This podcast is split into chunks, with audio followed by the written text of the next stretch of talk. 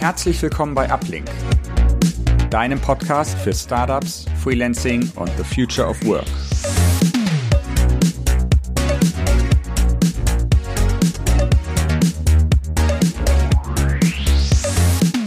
Hallo und herzlich willkommen zu einer neuen Episode des Uplink Podcasts. Heute habe ich Bertrand Roten aus der Uplink Community zu Gast. Er kommt ursprünglich aus dem Marketing und arbeitet inzwischen als freiberuflicher Produktmanager. Darüber hinaus hat er bereits vor Corona den Wunsch gehabt, komplett ortsunabhängig zu arbeiten und arbeitet bereits seit mehreren Jahren remote und bereist die Welt. Herzlich willkommen, Bertrand. Vielen Dank für die Einladung. Freut mich hier zu sein.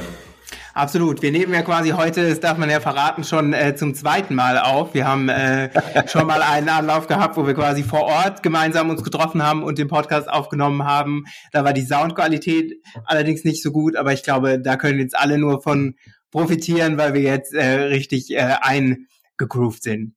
Das stimmt. Doppel hält ja außerdem besser und äh, es war trotzdem dich, äh, schön, dich in Person zu sehen, Nick.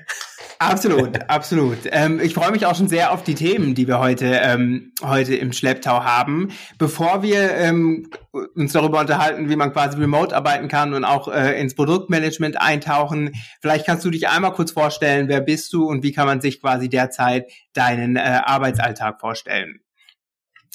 Äh, klar, gerne. Also genau, mein Name ist äh, Bertrand oder einfach Bert. Äh, ich bin ähm, im Produktmanagement seit 2014, äh, selbstständig seit 2019 ähm, und habe äh, seitdem eine Fülle von äh, Produktmanagement-Jobs und Funktionen gemacht ähm, und habe das auch tatsächlich anvisiert damals mit meiner äh, Selbstständigkeit eben ähm, meine äh, schnelle Auffassungsgabe ähm, besser einzusetzen und gleichzeitig äh, damit zu kombinieren, dass ich, dass mir schneller langweilig wird als anderen und ich dementsprechend einfach besser ähm, geeignet bin für kürzere Jobs als für jetzt jahrelange Beauftragungen.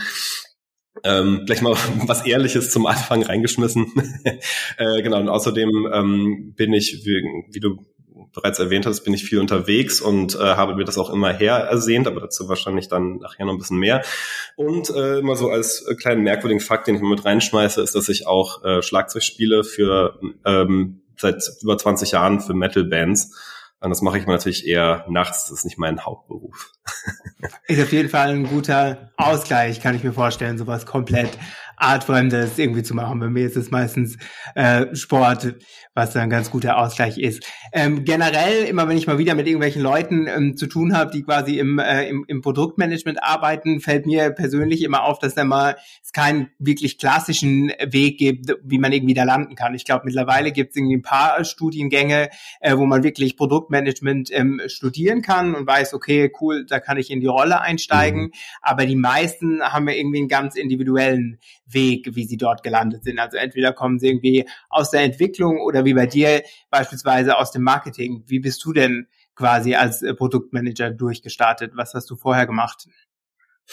Äh, genau, das, das hast du eigentlich äh, gut umfasst. Dass entweder kommt man aus der Marketingrichtung oder man kommt aus der informatischen Richtung. Ich bin insofern ein bisschen Sonderfall, als dass ich erst aus der Marketingrichtung gekommen bin und dann mir die informatische Seite noch äh, zusätzlich äh, drauf geschafft habe. Also ich war damals im Marketing und hatte also BWL im, äh, im Schwerpunkt Marketing abgeschlossen, äh, bin dann ins Produktmarketing und ins Produktmanagement reingerutscht. Ähm, war einfach, glaube ich, hauptsächlich deswegen, weil ich dann, also es ging um einen Marketingjob und dann war so ein bisschen mir freigestellt, ob ich äh, äh, lieber Brand-Marketing machen möchte oder ähm, eben äh, spezifisches Produktmarketing, also Education, also was man heute wahrscheinlich irgendwie Product-led Growth oder Adoption oder wie auch immer äh, Marketing nennen würde, keine Ahnung.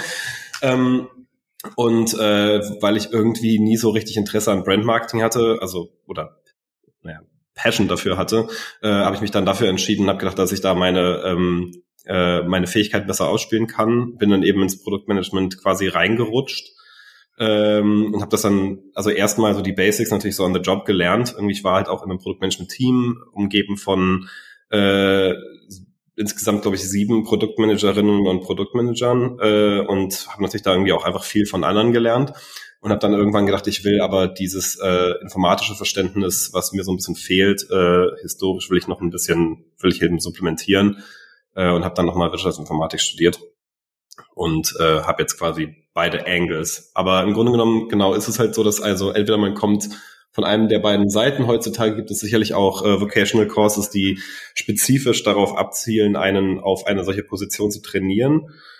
Ähm, inwiefern das jetzt besser ist als der klassische Weg, muss ich ehrlich gestehen, kann ich sowieso nicht so gut sagen, ähm, weil ich diese Trainings nicht gemacht habe. Ähm, ich weiß nur, dass äh, es gibt halt eben namhafte ähm, äh, Schulen und Kurse, die kosten äh, irgendwo im mittleren vierstelligen Bereich. Äh, das heißt also, das finanzielle oder wirtschaftliche Interesse dahinter, hinter der ähm, gestiegenen Popularität des, äh, des der Produktmanagement-Position ähm, spielt da sicherlich auch keine unwesentliche Rolle. Absolut, absolut. Ich glaube, die Preise, ich habe mal so ein bisschen im Vorfeld äh, recherchiert, orientieren sich so ungefähr von den günstigsten bis zum teuersten Angeboten, so wie man irgendwie so einen mittelmäßigen MBA auch äh, sehen würde, was so die genau, Ausbildungsprogramme ja. angeht. Gibt es natürlich irgendwie auch kleine Kurse oder die, die wirklich über mehrere ähm, Jahre gehen. Das hast du ja schon so ein bisschen gesagt, irgendwie entweder kommt man quasi so aus der Entwicklungsschiene ähm, oder, oder aus dem Bereich Marketing. Es gibt aber nicht so wirklich den einen Skill, den quasi ein Produktmanager fachlich gesehen mitbringen muss. Was willst du denn sagen für alle, die sich in, für eine Karriere im Produktmanagement interessieren? Welche Interessen sollte man haben? Welche Art und, also auf welche Art und Weise sollte man vorher schon gearbeitet haben, um äh, erfolgreich zu sein? Das ist eine sehr gute Frage. Ähm, ich will mich nicht in einreihen in, also in das, was viel gemacht wird im Produktmanagement, zwar sich über Produktmanagement zu beschweren.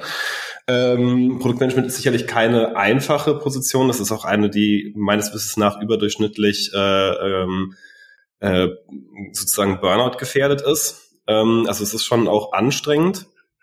Ähm, aber ich glaube, um um jetzt deine Frage spezifisch zu beantworten, im Sinne von was braucht man oder was sollte man mitbringen, was sollte man machen wollen können, ähm, um erfolgreich darin zu sein, würde ich behaupten, erstens, man sollte definitiv ein gewisses äh, Verständnis oder, oder, oder einen Bezug zur Organisation haben. Also Dinge zu organisieren, selber ein bisschen ordentlich mit Dingen zu sein, ist, finde ich, äh, unablässig. Es ist auch definitiv äh, unverzichtbar, dass man einen ähm, sehr, also meiner Meinung nach einen sehr ähm, progressiven Mindset hat, also dass man immer offen für Neuerungen ist, dass man immer äh, erstmal alles, was ähm, neu passiert, nicht quasi abtut als Quatsch oder als ne, Unsinn oder wie auch immer, äh, als irgendwelche komischen Trends oder so, sondern eher versucht, ähm, selbst wenn es Trends sind, selbst wenn es nur Fads sind, dass man eben ähm, versucht zu durchblicken, was bedeutet das, ähm, also ne, was was ist der der Undercurrent dieser ähm, die, dieser Entwicklungen, wie sie passieren?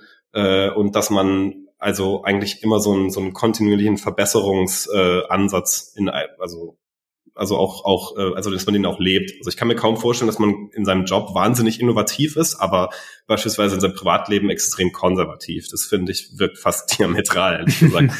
ähm, man sollte definitiv auch gut kommunizieren können. Das ist sehr wichtig. Äh, ich würde behaupten, das ist fast äh, elementar heutzutage für die Wahrnehmung ähm, in, in Unternehmen oder beispielsweise jetzt bei Auftraggebern oder Auftraggeberinnen, dass also wie man ähm, wie man die die Produkte, die man entwickelt und auch die Entwicklung dieser Produkte eben verkauft äh, und wie man auch natürlich auch verhandelt. Also weil man muss ja viel auch eigentlich verhandeln ähm, über was man macht und was man nicht macht. Äh, und ähm, da ist natürlich, also wird häufig zitiert, man soll faktenbasiert vorgehen. Das ist auch definitiv, also eine, eine Tatsachenbasis, eine Datenbasis ist wichtig.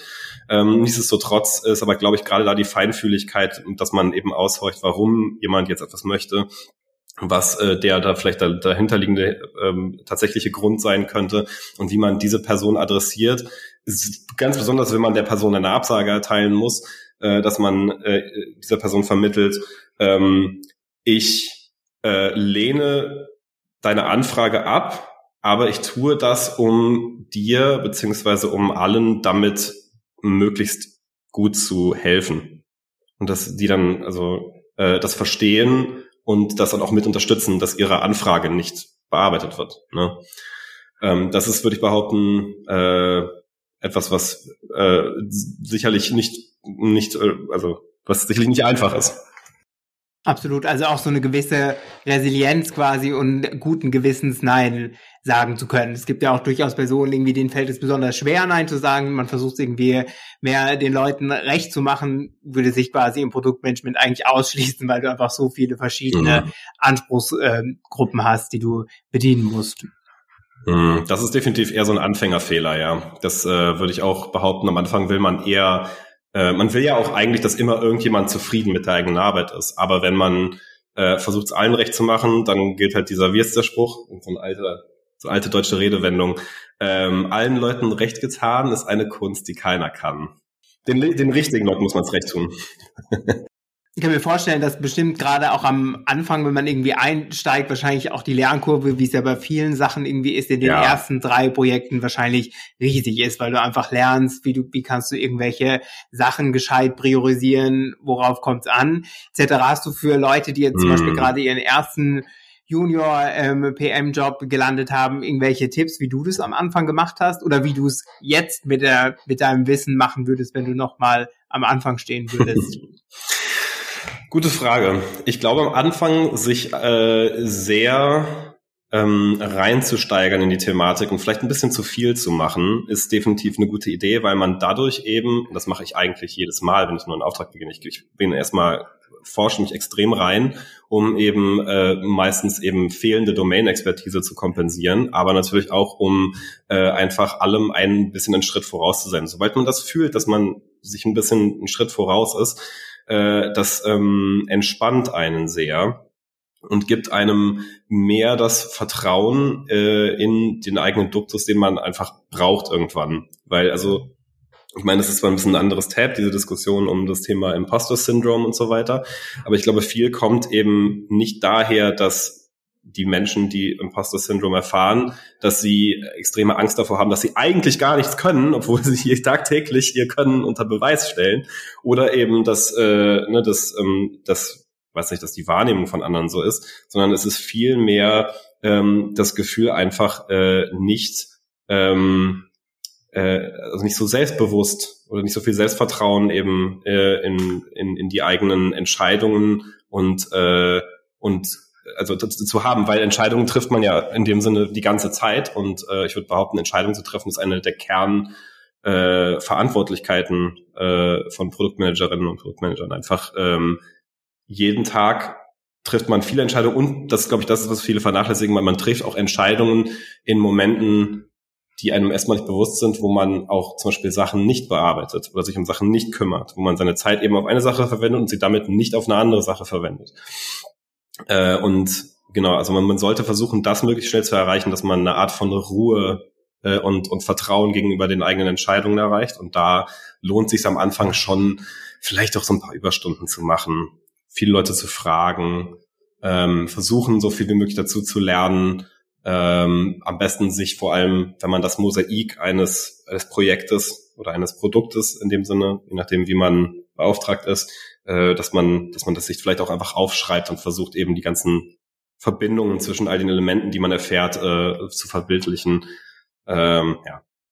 Danach ist alles einfacher dann. ich glaube, nach den ersten Projekten, ähm, ja, wenn du halt irgendwie so ein paar bisschen dein, deine Lessons learned anwenden kannst, dann äh, geht es meistens immer ein bisschen leichter. Aber wir lernen es ja immer nur, wenn wir es erstmal im eigenen Leib quasi ähm, erfahren können. Jetzt machst du es ja auch schon ähm, seit einer guten Weile, kann man sagen. Was würdest du denn sagen? Was hat sich so in den letzten drei bis fünf Jahren getan und wo hast du das Gefühl, geht die Reise hin? Es ist ja eigentlich von den Aufgaben her immer relativ ähnlich. Du hast verschiedene Interessen, die du vertreten musst und so hast natürlich Produkte entwickeln. Die Produkte ändern sich natürlich ständig und immer schneller. Was hast du denn das Gefühl, was ist denn dein Gefühl be bezüglich der Entwicklung aktuell? Genau, also du hast, äh, du hast schon ein paar Sachen hast du schon angesprochen. Also gerade das, ähm, also dass heutzutage ähm, Deployment von Software allgemein viel schneller funktioniert. Also, also ich kann mich nur erinnern, als ich angefangen habe, jetzt klinge ich schon wie, als würde ich aus so einer Anekdotenkiste erzählen. Und so, als, als ich noch jung war, da haben wir noch Releases gebaut alle zwei Wochen. Ja, nix mit hier äh, Jenkins und CI/CD-Pipeline und was weiß ich. Aber das war wirklich so. Und dann haben wir das, das also da bin ich quasi gerade zu der Zeit reingekommen, wo Continuous Deployment und Continuous Integration ähm, äh, war damals eben ein Buzzword und ähm, dementsprechend ist äh, heutzutage ähm, haben sich die die Aufgaben dessen, womit man, also womit man hantieren muss, haben sich halt auch ein bisschen gewandelt. Ich würde behaupten, Strukturen sind heutzutage wesentlich weniger rigide, weil nachdem die ganze Branche äh, eine Zeit lang wahnsinnig äh, verliebt in äh, so, ich sag mal, Agile 1.0 war und alle irgendwie die ganze Zeit Scrum gemacht haben nach Buch, ähm, finden halt viele dann nach einer Zeit raus, dass das für sie zumindest, also die Textbook Implementation nicht funktioniert. Äh, das heißt, das habe ich viel gesehen, also ähm, äh, quasi viel Customization im Bereich von äh, wie, also macht man Prozessorganisation. Ähm, dann natürlich die Velocity von, also wie schnell man Veränderungen äh, shippt. Dann natürlich vor allem auch die, äh, ich sag mal, ich würde nicht sagen, der, der, the death of custom software, aber gerade in vielen Bereichen werden immer mehr Standardlösungen verwendet. Natürlich, äh, also bestes Beispiel ist E-Commerce.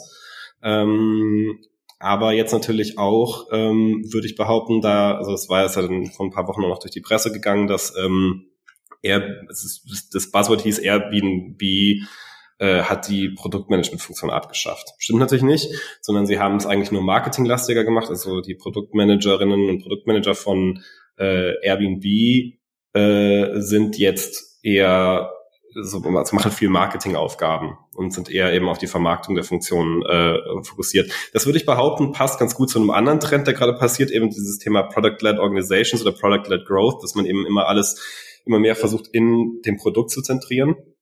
Und äh, wenn man natürlich auch in, in dem Produkt zum Beispiel Neuerungen präsentiert oder die, also ähm, dann also macht man ja auch Vermarktung im Produkt. Und dann ist es natürlich auch logisch, dass dann die Produktmanagement-Funktion marketinglastiger wird. Äh, da sehe ich das halt auch insgesamt einfach über die Zeit hingehen, gerade natürlich auch mit dem ganzen Thema rund um Generative AI, das wir gerade haben.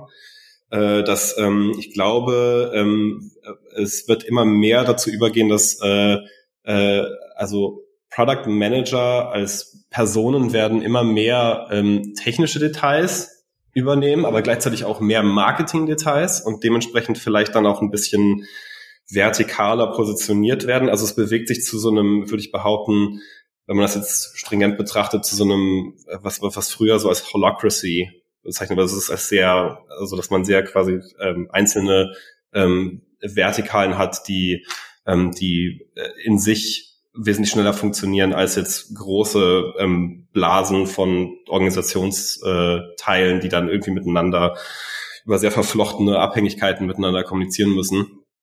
Ähm, und ich bin auf jeden Fall sehr gespannt drauf. Also ähm, ich finde die Vorstellung davon, dass man als äh, Produktmanager oder Produktmanagerin äh, mehr selber bauen kann, auch also mitwirken kann am Produkt selbst, finde ich natürlich spannend. Ähm, und äh, gleichzeitig ähm, ist aber auch die Menge an Daten, die man verfügbar hat, äh, über was Leute mit den Produkten machen, äh, macht es natürlich auch spannend. Ähm, also man hat eigentlich mehr Insights als je zuvor darin, was, äh, was, die, äh, was die User im Produkt machen.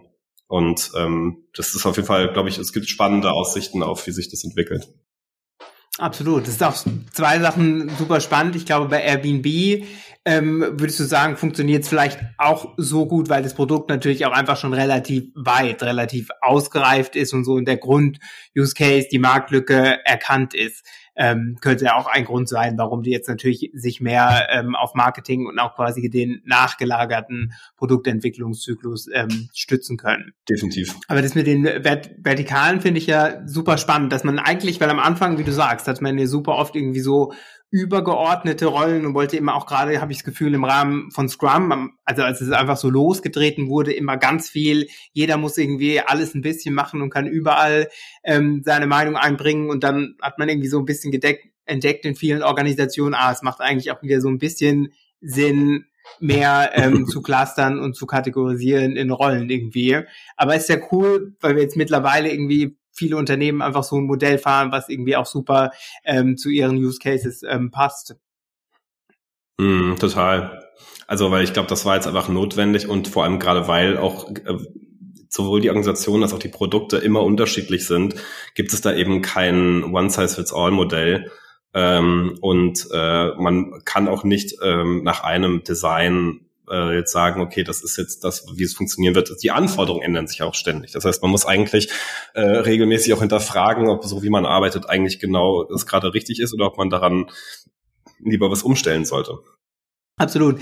Äh, Bernhard, das zweite Thema, wo ich natürlich mit dir drüber äh, sprechen mö möchte, ist, äh, dass du schon äh, lange remote arbeitest. Ich arbeite auch mittlerweile selbst seit zwei Jahren remote. Genießt es total, dass man irgendwie die Location so wechseln kann, wie man das selber möchte, ohne quasi jedes Mal den Job wechseln zu müssen oder irgendwie mit dem den Arbeitgeber auf dem Laufenden zu halten. Besonders spannend bei dir finde ich ja, du hattest die Idee quasi schon vor Corona, also das heißt einfach, bevor der Großteil der Leute irgendwie remote arbeiten konnten und dieses ganze Movement so losgetreten wurde. Vielleicht kannst du einmal kurz erzählen, wann du die Idee hattest und was da so deine ersten Steps waren, ähm, wie du das umsetzen wolltest, weil es war damals ja einfach ein ganz anderes Novum, wie es jetzt mittlerweile irgendwie so ist, wo ähm, mm. es viele digitale Nomaden gibt, Podcasts, Infos darüber etc.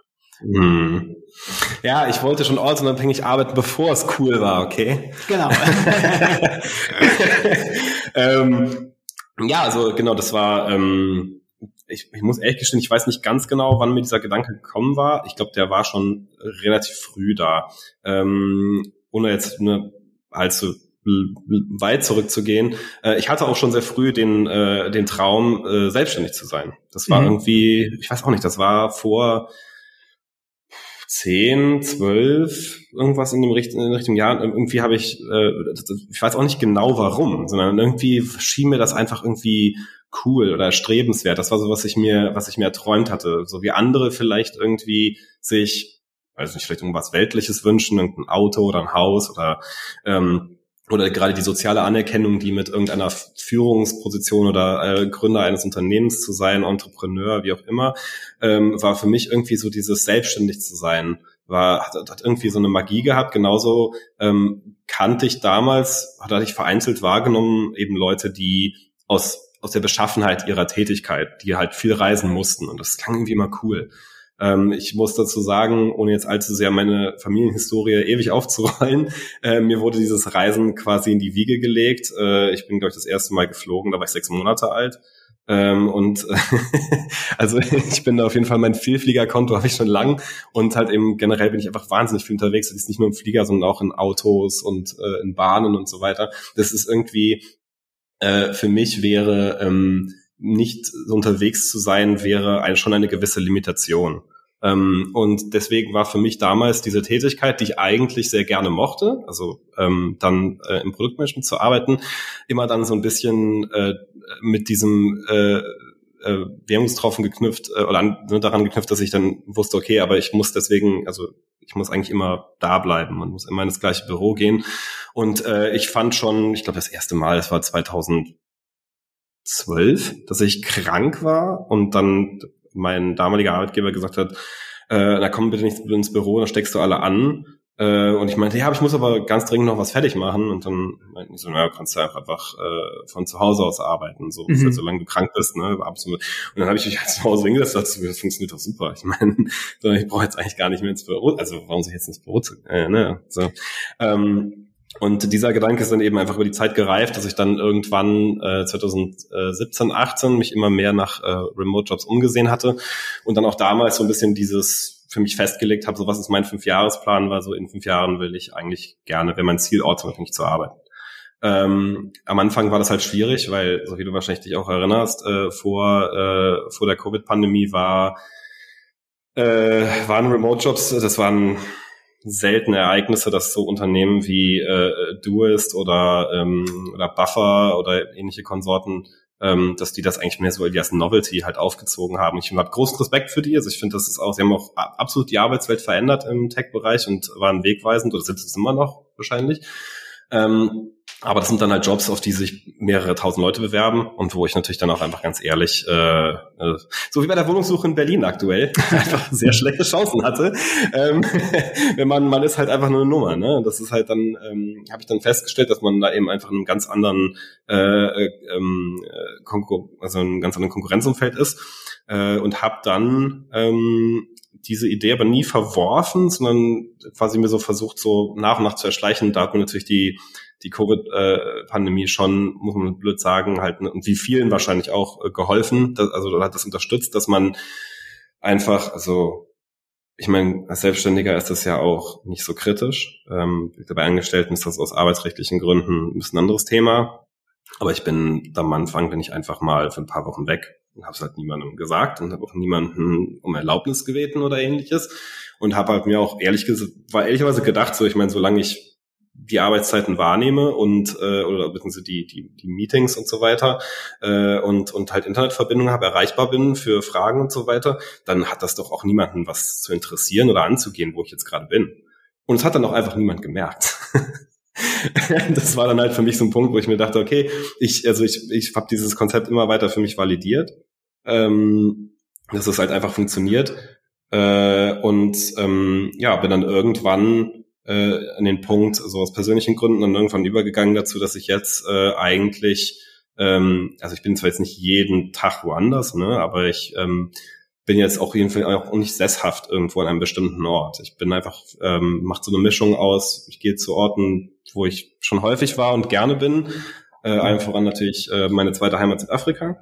Äh, aber ähm, ähm, auch mal ab und zu neue Orte, um einfach so immer so einen Mix zu haben aus altbewährtem und, äh, und auch mal neue Erkenntnisse zu generieren. Cool, das heißt, wie häufig wechselst du die Orte? Hast du so für dich irgendwie einen Turnus gefunden, der gut funktioniert? Monatlich. Monatlich. Ja, also ab und zu kommt halt auch dazu, dass ich, äh, also ich mache natürlich auch kurze Reisen hier und da, ne? Aber ähm, ich habe, ähm, glaube ich, letztes Jahr habe ich teilweise eben wöchentlich äh, die, mhm. Die den Ort gewechselt. Das war, das war mir zu viel. Also ich finde auch, man, ich mag auch gerne natürlich nur ein bisschen Routine mag ich trotzdem gerne haben. und ähm, ich finde, die hat man erst nach frühestens ein paar Wochen. Und deswegen ist ein Monat immer eine gute Zäsur, wenn man sagt, okay, das war's jetzt für, für diese Saison oder so, jetzt mir zu kalt, keine Ahnung, ne, oder was weiß ich. Ähm, äh, man, man hat jetzt woanders äh, was, wo man gerne hin möchte, äh, oder man sagt, man bleibt noch mal einen Monat. Ist gerade so gut hier. Ne? Also deswegen plane ich aktuell immer eher auf Monatsbasis, ja.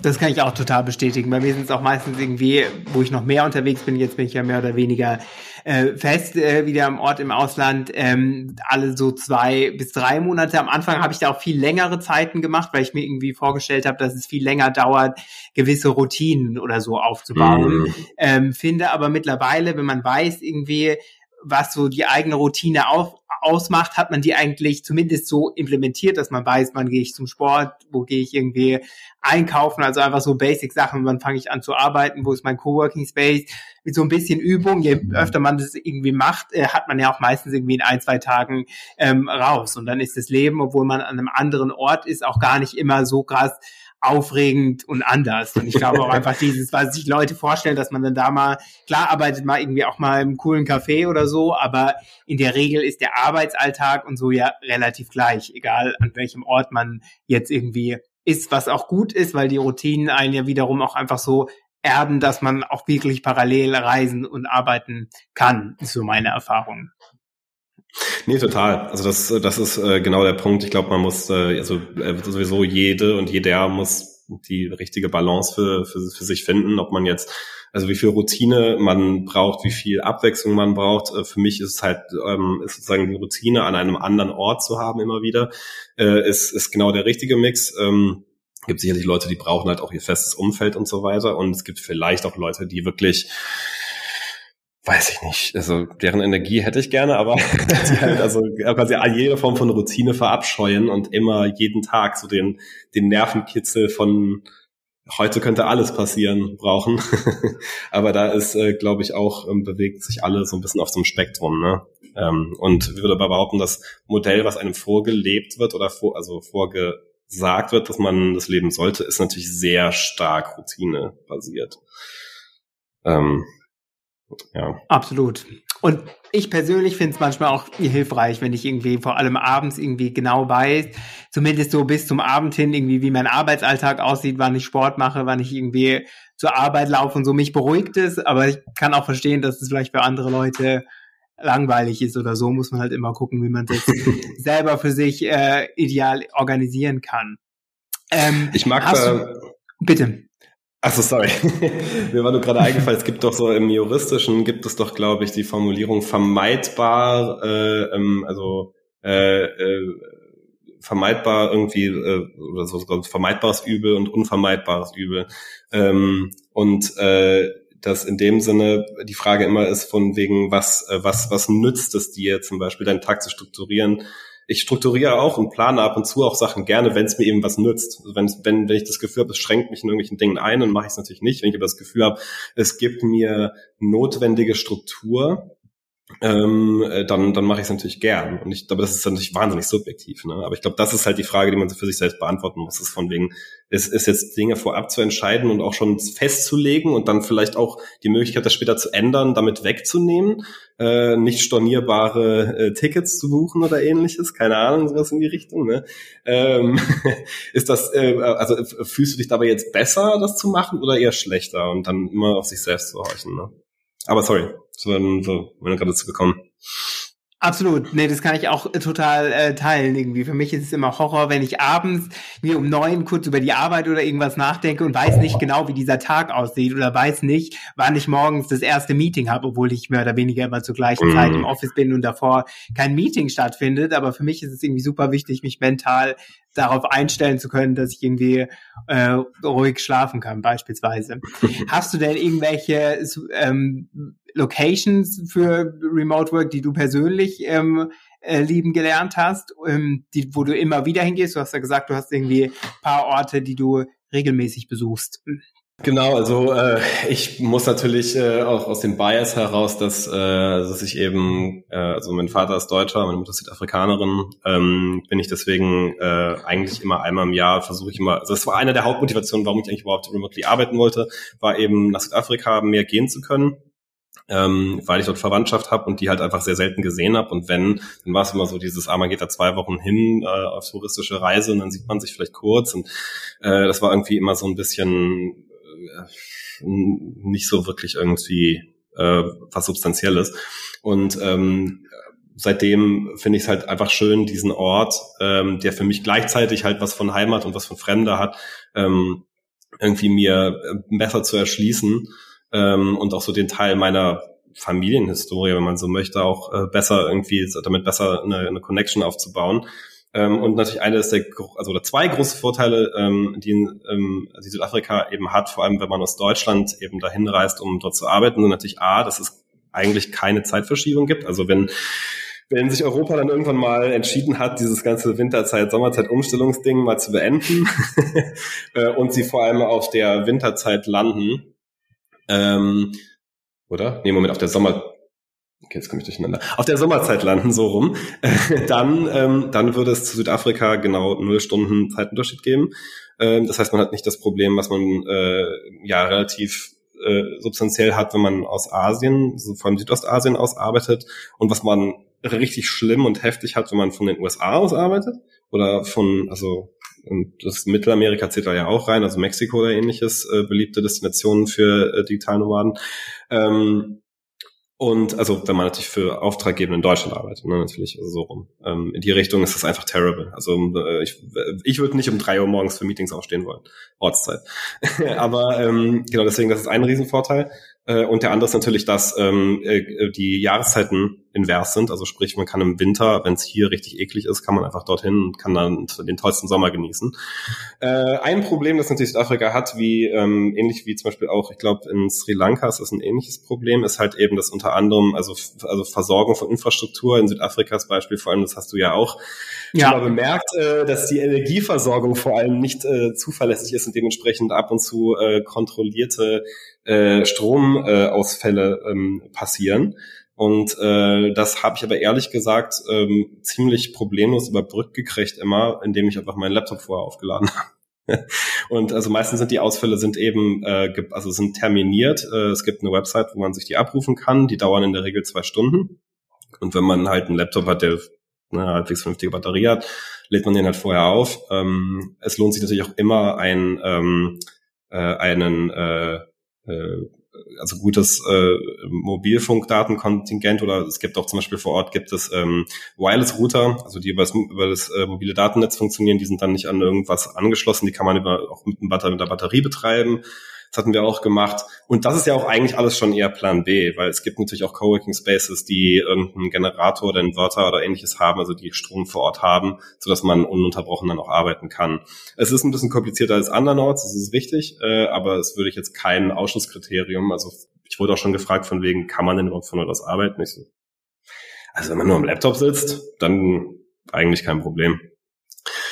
Äh, ansonsten müsste ich natürlich auch noch äh, der Fairness halber auch noch andere Orte nennen.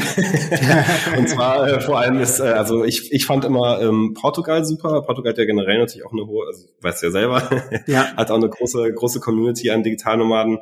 Ähm, Spanien äh, eignet sich auch mal sehr gut, gerade natürlich, also man merkt, dass ich offensichtlich ein Sommermensch bin. Äh, ich ähm, bin gerne an Orten, wo es, äh, vor allem zu Zeiten, wo es in Deutschland kälter ist, dann, ne, was, was ein bisschen freundlicher ist. Ähm, ich würde behaupten, also Italien und Griechenland kann ich jetzt nicht so viel zu sagen. Ich würde behaupten, da hat man das Problem, dass dort die touristischen Attraktionen einen wahrscheinlich so sehr von der Arbeit weglocken, dass es sich vielleicht eher lohnt, da den Urlaub zu machen. Aber ich denke, wenn man da vielleicht auch irgendeine Connection hin hat oder irgendwas daran besonders wertschätzt, kann man das dort wahrscheinlich auch ganz gut machen. Ähm, ich finde spannend, ähm, finde ich zum Beispiel die Frage nach ähm, so Orten wie Bulgarien oder Kroatien oder die Türkei. Da bilden sich ja jetzt auch schon so so erste Movements äh, von so ne so Orten, die immer mehr so Digitalnomaden geprägt sind und so weiter.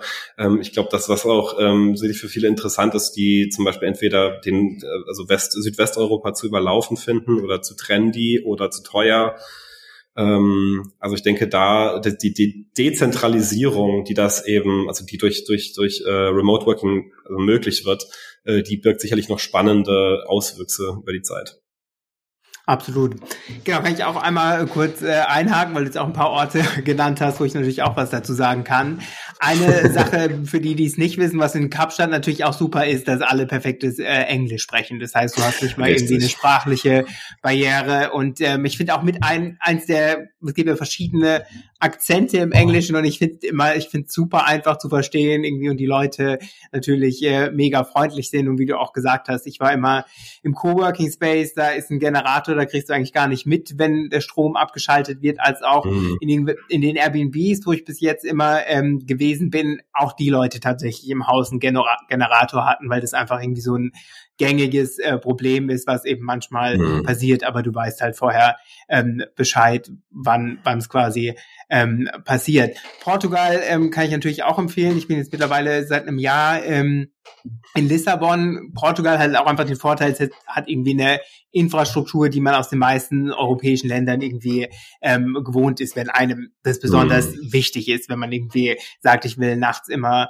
rumlaufen können, hab's irgendwie gern ein bisschen kompakter, dann kann ich Portugal auch auf jeden Fall empfehlen und es ist halt natürlich auch einfach eine riesen Community. Das heißt, du hast zig Coworking Spaces, du kannst dich mit vielen anderen äh, digitalen Nomaden austauschen, Leuten, die irgendwie remote arbeiten oder auch als Freelancer äh, unterwegs sind. Ich persönlich, für mhm, mich brauche das gar nicht immer und habe auch oft bemerkt, gerade wenn ich irgendwie nur temporär an einem Ort bin, dann bin ich in irgendeinem Coworking Space und klar spreche ich mit den Leuten, aber man macht es dann gar nicht so viel, wie man irgendwie denkt. Vor allem, wenn man irgendwie schon so ein kleines Netzwerk vor Ort hat, ähm, ist es für mich manchmal, dass ich ins Office gehe, weil ich irgendwie gern äh, von Leuten umgeben bin, die produktiv sind, aber gar nicht so viel Netzwerke. Das heißt, es ist einfach sowas, mhm. wo man mhm. sich ähm, bewusst sein sollte. Und ähm, eine äh, Sache vielleicht noch zu Italien. Ich habe äh, mal zweieinhalb Monate aus Sizilien aus äh, gearbeitet. Das hat auch tatsächlich ganz gut funktioniert. Ist weniger touristisch, du hast super nice Strände und es ist halt vor allem im Oktober, November auch noch irgendwie richtig warm. Ich glaube, ich war bis Mitte November da und hatte irgendwie noch knapp äh, 30 Grad, während es in Deutschland irgendwie schon äh, in Berlin irgendwie 10 Grad waren oder so.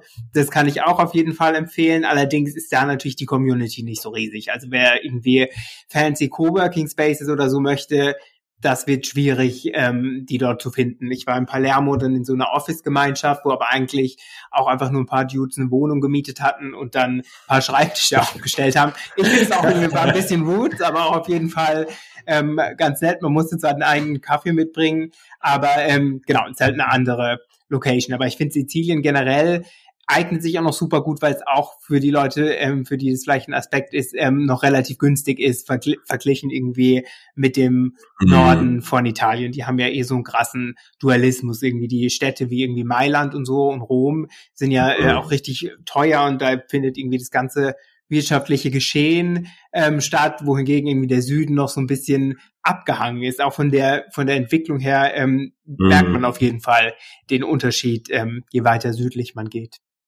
Mhm. Eine Frage, die ich noch super spannend finde, ähm, wenn, wenn du quasi neue Projekte suchst, hattest du da mal, hast du da generell Probleme im Bereich ähm, Produktmanagement, Projekte komplett remote zu finden? Oder wie hat sich das gewandelt? Ich kann mir vorstellen, jetzt ist es wahrscheinlich leichter als noch irgendwie vor vier Jahren. Äh, durchaus, ja. Das hat sich äh, auf jeden Fall auch als Vorteil ergeben, dass ähm, die Diskussion um, ich sehe jetzt auch also viele Ausschreibungen, äh, die stattfinden, ähm, enthalten meistens schon den Zusatz von wegen, äh, ja, vor Ort ähm, äh, Aufenthalt wird äh, sowas in Richtung wird gern gesehen, ist aber nicht notwendig oder dass sie zum Beispiel auch schon komplett remote ausgeschrieben sind oder es halt heißt von wegen Remote-Tätigkeit mit Onboarding vor Ort, dass man so die ersten zwei Wochen irgendwie vor Ort äh, sein soll und danach ist das halt okay. Ich glaube, das ist halt für mich oder das, was ich beobachtet habe, das ist halt der Hauptfaktor, also dass in Situationen, in denen beispielsweise äh, die Auftraggeberin oder der Auftraggeber mich kennen, ähm, ist das halt so ein, ne, also ist es eigentlich egal. Ähm, und viele sind heutzutage auch gewohnt, eben Gespräche äh, online zu machen. Deswegen ist es äh, eigentlich fein.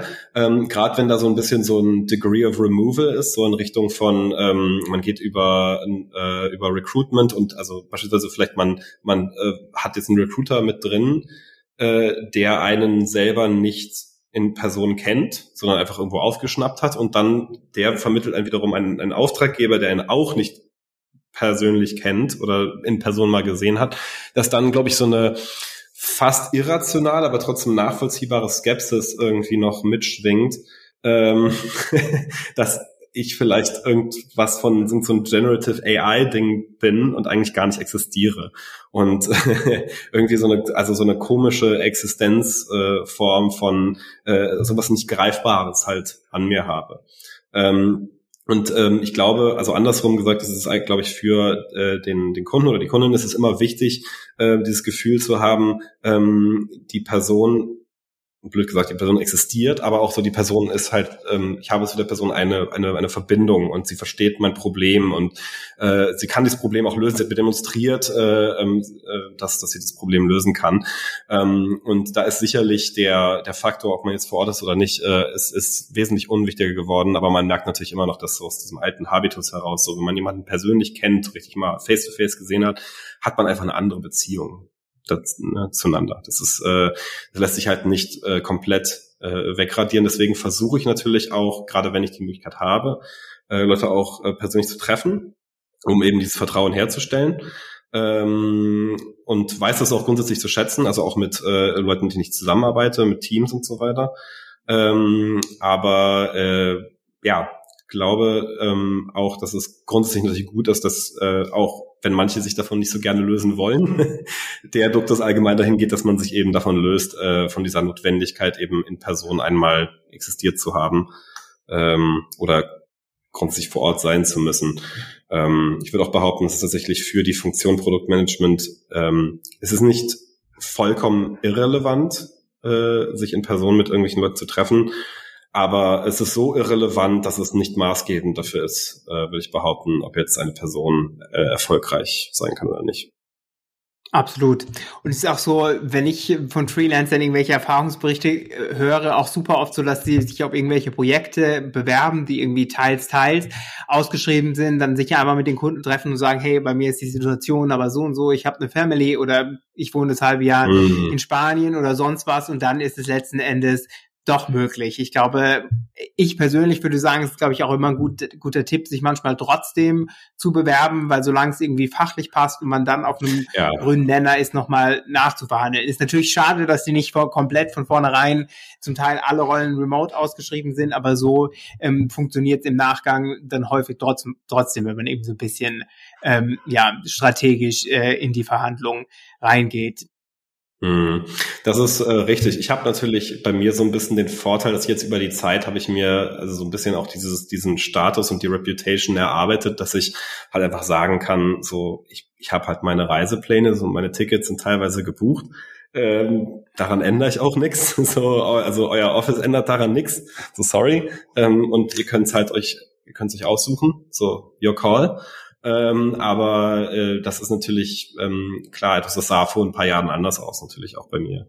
Ähm, und äh, ich glaube, man muss da versuchen, also man muss das, das Ziel nicht aus den Augen verlieren, wenn man beispielsweise, wie du gesagt hast, wenn man aus beispielsweise persönlichen Gründen immer im Ausland ist, ähm, dann muss man da halt auch ein bisschen hartnäckig bleiben, aber man muss halt auch natürlich verstehen, dass letzten Endes für, also wenn, wenn jetzt ein Kunde einen anfragt, dann muss man halt darauf eingehen, ne? Und nicht ähm, so versuchen, zum Beispiel die Kunden dafür zu begeistern, dass man jetzt selber im Ausland ist oder aus, aus familiären Gründen einen Ort nicht verlassen kann, sondern eben von wegen so dieses, äh, ich bin, ich bin, so ignoriere dieses Detail mal, ich bin aus den, den Gründen die beste Person für deinen Auftrag. Und da, darüber sollten wir reden. Wenn du darüber nicht reden möchtest, dann rede ich mit jemand anderem über deren Auftrag. Absolut, absolut. Und es ist, glaube ich, auch einfach wichtig für sich, so dich zu überlegen, wenn man sich bewirbt, will ich das Risiko eingehen, finde ich das Projekt so spannend und könnte eventuell vielleicht doch vor Ort sein, wenn mich irgendwie mhm. triggert, einfach mit dem richtigen Mindset daran gehen, um auch irgendwie selber, ähm, glaube ich, letzten Endes dann nicht enttäuscht zu werden. Weil sobald ich dann mich nur irgendwie für Teilzeit, was nicht Hybrid-Stellen bewerbe und dann entsteht vielleicht bei einem selbst der Eindruck, ah, ich kann doch gar nicht so gut ähm, remote arbeiten. Und der andere mhm. Punkt ist, glaube ich, auch gesellschaftlich, dass einfach immer mehr, auch was ja auch einfach passiert, durch Podcasts etc., mehr darüber gesprochen werden muss, wie normal das eigentlich ist, von anderen Orten zu arbeiten. Weil ich glaube, jetzt gerade bei irgendwie traditionelleren, nicht alteingesessenen Unternehmen, wo das alles noch so ein komplettes Novum ist, dass die Leute auch immer so eine Gefühl haben, dass Leute, die sich irgendwie viel bewegen, nicht so reliable sind wie jetzt eine Person, die vor Ort ist, wegen den ganz vielen verschiedenen Interessen, weil man ja quasi so die Welt bereist. Und die Wahrheit ist dahinter ja super oft irgendwie, ich meine, du kennst es, ich kenne das. Ähm, klar ist es cool, an anderen Orten zu sein, aber mein Arbeitsalltag, der ist eigentlich relativ gleich und ziemlich routiniert und gar nicht so, oh mein Gott, arbeite ich heute oder äh, vielleicht nicht, weil ich lieber Lust habe, irgendwie irgendwann mehr rumzulegen oder so. Das ist ja auch mm. einfach nicht so. Ja, nee, aber das ist definitiv ein wichtiger Punkt. Also da bin ich auch absolut kompromisslos. Da bin ich richtig so, ich ähm, ich, äh, gerade wenn ich unterwegs bin, eigentlich fast noch mehr, als wenn ich vor Ort bin, dass ich halt, sobald ich, na, sobald jemand was fragt, dann kommt sofort eine Antwort. Und wenn ich unterwegs bin, keine Ahnung, so auf dem Handy sehe, dann mache ich es halt schon auf dem Handy. Äh, so dass, also, dass dieses Gefühl, finde ich, darf oder, oder sollte man auch fast eigentlich auch aus Verantwortung allen anderen Remote Workers gegenüber, sollte man nicht äh, perpetuieren ähm, dass äh, Leute, die remotely arbeiten, dass die wenig, weniger oder nicht zuverlässig oder irgendein, dass da irgendein Zuverlässigkeitsdefizit äh, äh, besteht. Äh, alle Leute, die das irgendwie fahrlässig hinnehmen, äh, ähm, äh, also die möchte ich hiermit offiziell bitten, das sofort aufzuhören und äh, und diese Verantwortung wahrzunehmen, dass äh, dass also ähm, dass das ja auch dieses Verhalten reflektiert auch auf andere. Ne? Und dann heißt es immer, ja, die ganzen Remote Worker, da kannst du dir gar nicht drüber lassen. Ne? Die hängen da irgendwo am Strand, da Laptop und dann kommt da Sand drauf und dann kommt da irgendjemand mit einem Getränk lang. Äh, also, also was, das ist halt einfach, ähm, das ist halt very detrimental und ähm, deswegen war für mich auch von Anfang an wichtig, dass, ähm, dass wenn ich Leuten verspreche quasi, ich bin sogar fast noch besser erreichbar und noch zuverlässiger erreichbar, wenn ich unterwegs bin, dass, dass sie das auch, dass sie das auch spüren. Ne? Und ähm, das erfordert natürlich auch, das ist halt stressig, gerade am Anfang, aber ja. Absolut. Aber es motiviert einen halt auch, weil man, man will ja auch, zumindest ich hatte das einfach auch drin, man will ja auch zeigen, hey, das funktioniert super gut. Ich habe dir gesagt, es funktioniert irgendwie super gut und guck mal, äh, wie gut es irgendwie läuft, wenn man kriegt ja auch einfach die Freiheit, dass man eben äh, nicht vor Ort sein muss. Ähm, zum Abschluss kannst du denn generell irgendwelche, also ist egal, ob es um äh, Produktmanagement oder Remote Work ge äh, geht, hast du da irgendwelche coolen ähm, Quellen, ob sei es Podcasts, Bücher oder so, die dir weitergeholfen hast, die du gerne auch den Hörern mit an die Hand geben würdest? Schwierig. Ähm also bezüglich Produktmanagement ähm, hatte ich, glaube ich, letztes Mal auch gesagt. Ähm, ich finde leider, dass das meiste, was da draußen ist, ist leider Trash. Mhm. Äh, ich finde es leider nicht so gut. Ähm, vor allem, weil vieles irgendwie sehr regurgitated ist und äh, das ist natürlich seit äh, ChatGPT noch schlimmer geworden. Ähm, ich bin auch ganz ehrlich, äh, finde ich, insgesamt finde ich eher Produkte interessant als Produktmanagement, als Prozess. Für mich ist das eher quasi etwas, das man, was man als Werkzeug verwendet, um eben die Produkte herzustellen, die dann wiederum einen begeistern. Ähm, und äh, natürlich habe ich ein gewisses Interesse an, an Produktmanagement an und für sich, aber ähm, äh, ja, wie soll ich das sagen? Ähm, ich finde äh, grundsätzlich ähm, mag ich eher die Fokussierung ähm, auf, äh, also auf Produkte, Produktneuerungen selbst, als jetzt ewig über den Prozess zu diskutieren. Ähm, den muss man sowieso eigentlich immer, also das ist die Antwort immer sowieso, it depends. Ähm, und äh, das ist auch eigentlich, also meiner Meinung nach keine Antwort. Ähm, das ist halt, halt, heißt eigentlich nur, dass äh, man höchstens sich vielleicht über spezifische Details von irgendwelchen vertikalen austauschen kann. Das was interessant sein kann. Anyway.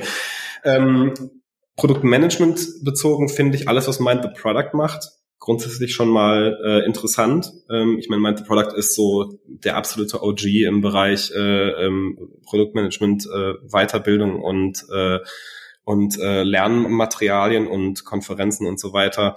Ähm, ich finde bezüglich Remote Working ähm, mochte ich oder fand ich am spannendsten, ähm, auch weil ich selber ein bisschen daran teilgenommen hatte, fand ich, äh, ich glaube heutzutage heißt das Nomad X mhm. Und das wurde, also war damals die Gründung von, ähm, von so verschiedenen Remote Workern äh, oder Digital Nomad Communities äh, von Gonzalo Hall. Ich weiß auch nicht, wie ich auf den gekommen war, irgendwie auf LinkedIn und hatte dann während der Pandemie gesehen, dass der auf der portugiesischen Insel Madeira halt äh, so ein, so ein, so ein Remote Worker Hotspot aufmachen will und ähm, hatte das äh, ziemlich erfolgreich gemacht. Ich war dann halt eben, was glaube ich, in der dritten Welle der Leute dort und der publiziert natürlich auch viel ähm, rund um das Thema. Und sein Ansatz ist halt eben sehr community-driven. Das finde ich äh, ähm, ist ein bisschen anders als äh, viele, die jetzt auch in den Bereich reindrängen und so ein bisschen eher schnelles Geld wittern oder quasi so irgendwelche, äh, ich sag mal, ähm, äh, Luxury äh, Co-Living oder so wie so eine Art von Luxus-Villa äh, zum Sharen für privilegierte Leute aufmachen äh, wollen, ne, wo dann irgendwie keine Ahnung dazu bleiben, kostet zwei bis 3.000 Euro im Monat. Äh, und die meisten, die dort sitzen, sind halt, äh, was weiß ich, bezahlen das mit dem Geld von jemand anderem. Ähm, das äh, finde ich halt persönlich jetzt nicht so wahnsinnig interessant. Ähm, und äh, genau deswegen finde ich sowas, also was die Nomad X-Leute machen und alles, was mit denen, mit deren Ökosystem zu tun hat, das finde ich sehr, sehr wegweisend, weil es auch ein vergleichsweise sehr inklusives Konzept ist äh, und eins, das dementsprechend auch wirklich eine, also ein, also ein veränderndes Potenzial hat. Ne? Weil ich meine, also privilegierte Leute, die irgendwo am Pool sitzen und ein bisschen auf dem Laptop rumtippern, das gab es auch schon vor ein paar Jahren. Ne? Das ist nichts anderes. Aber ähm, die, also das wirklich, also ich an Anführungsstrichen Demokratisierung äh, oder Popularisierung von, von äh, Remote Work, das, äh, das machen eher die. Ähm, also Nomad X und alles, was die, was das umgibt. Ähm, und oh, was habe ich gelesen? Ähm, ich lese halt nicht so viele typische Produktmanagement-Bücher. Ich habe natürlich so diese Essentials habe ich gelesen. Äh, Finde ich, kann man alle lesen, ähm, aber bitte mit einem Grain of Salt, weil äh, beispielsweise so ein Buch äh, so wie Hooked von Nir Ayal oder so, das äh, finde ich ist ethisch nicht ganz unfragwürdig. Ähm, und äh, ist eher quasi eine, eine, also rein wissenschaftlich natürlich super, aber ähm, ja, das wird, da würde ich dann eher in die ethische Diskussion gehen. ähm, was ich sonst äh, sehr toll zu lesen fand, ähm, grundsätzlich, was eigentlich jeder mal gelesen haben sollte, meiner Meinung nach, ist, ähm, ist Factfulness von Hans Rosling. Ähm, eines der vier Bücher, die Bill Gates mit fünf Sternen bewertet hat. Ähm, und äh, das äh, ist ein, ein Buch, das einem besser hilft, die Welt und die Geschichte der Menschheit und unsere Zukunftsaussichten besser zu verstehen. Ähm, ich glaube, wenn ich jetzt noch tiefer reingehe, dann dann wird es irgendwann spannend. also lese erstmal das und äh, vielleicht, hat, vielleicht haben auch viele es schon gelesen. Wenn ja, dann äh, stimmen Sie mir wahrscheinlich zu, dass es ein super Buch ist. Gibt ein bisschen Kritik auch ab und zu dran, aber äh, ja. Ähm, weiß nicht, mir fällt sonst jetzt erstmal jetzt gerade nichts ein, aber ist auch wahrscheinlich okay. Dank dir auf jeden Fall. Da haben wir bestimmt äh, einige Quellen, die für viele unserer Hörerinnen auch interessant sein werden. Ich packe euch auch alle Links zu den Büchern und ähm, anderen Formaten, die wir eben genannt haben, nochmal in die Show Notes. Bertrand, ich danke dir für deine Zeit und äh, wünsche dir noch einen tollen Nachmittag. Vielen Dank, Nick. Das war's für diese Episode. Wenn du selbst einmal in unserem Podcast zu Gast sein willst oder jemanden kennst, der darauf Lust hätte, schreib uns einfach eine E-Mail an hello at uplink.tech. Das ist uplink.tech. Außerdem würden wir uns natürlich sehr freuen, wenn du uns eine kurze Bewertung für unseren Podcast hinterlässt. Das ist ganz einfach auf iTunes möglich oder auf der Webseite ratethispodcast.com slash uplink. So long und bis zum nächsten Mal.